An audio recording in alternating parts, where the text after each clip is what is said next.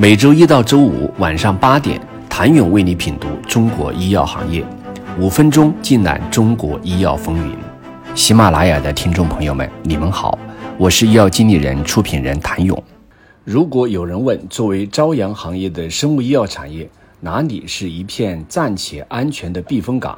这几年被集采大规模洗礼的仿制药赛道，几乎无后来者分羹的可能。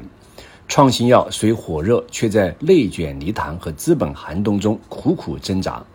越来越多的人将目光落在了中药赛道。的确，近年来我国中药产业快速发展，产业规模和水平显著提升。从政策层面来看，今年以来，国家出台多项利好中医药的政策。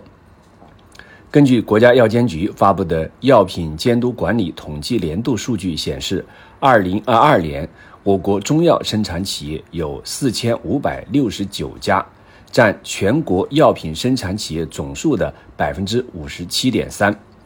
在七月十八号刚刚结束的二零二三国家中药科学监管大会上，国家药监局党组成员、副局长赵军林表示，近年来药品监管部门坚持守正创新，大力鼓励中药新药研发，不断完善中药法规制度体系。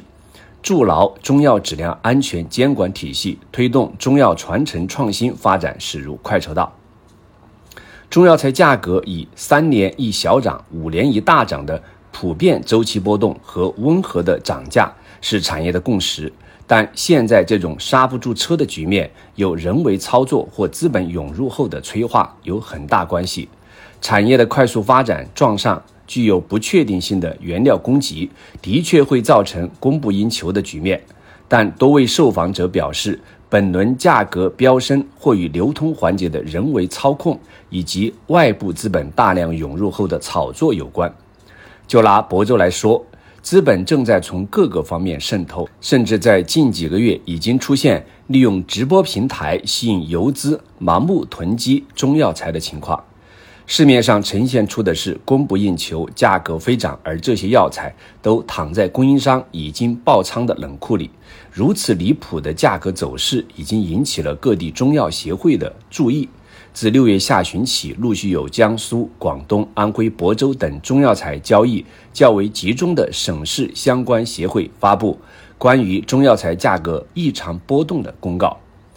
到七月八号，中国中药协会也发布倡议书，提出本轮药材价格出现较长时间的异常上涨，势必给中药行业健康稳定发展带来不利影响，中药行业必须予以高度关注。此外，协会呼吁为有效平抑中药材市场价格异常波动，保证药品质量和市场供应，坚决反对以任何形式哄抬和操控药材价格。投机炒作等扰乱药材市场秩序的不正当乃至违法行为。不过，市场火热也让中药材种植的农户喜上眉梢。有的药农种植的中药材虽然还有几个月才有收获期，但已经有药材商上门联系收购。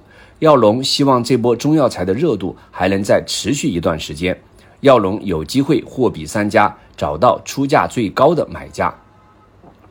以往经验来看。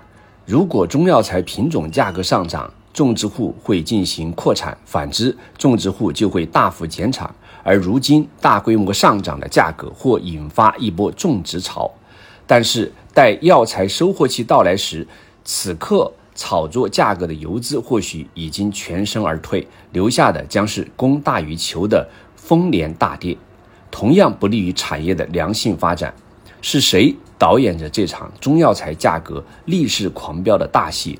又有谁从中受益？谁又会被这场价格战重伤？请你下周一接着收听。谢谢您的收听。想了解更多最新鲜的行业资讯、市场动态、政策分析，请扫描二维码或添加医药经理人微信公众号“医药经理人”——医药行业的新闻与资源中心。我是谭勇，周一见。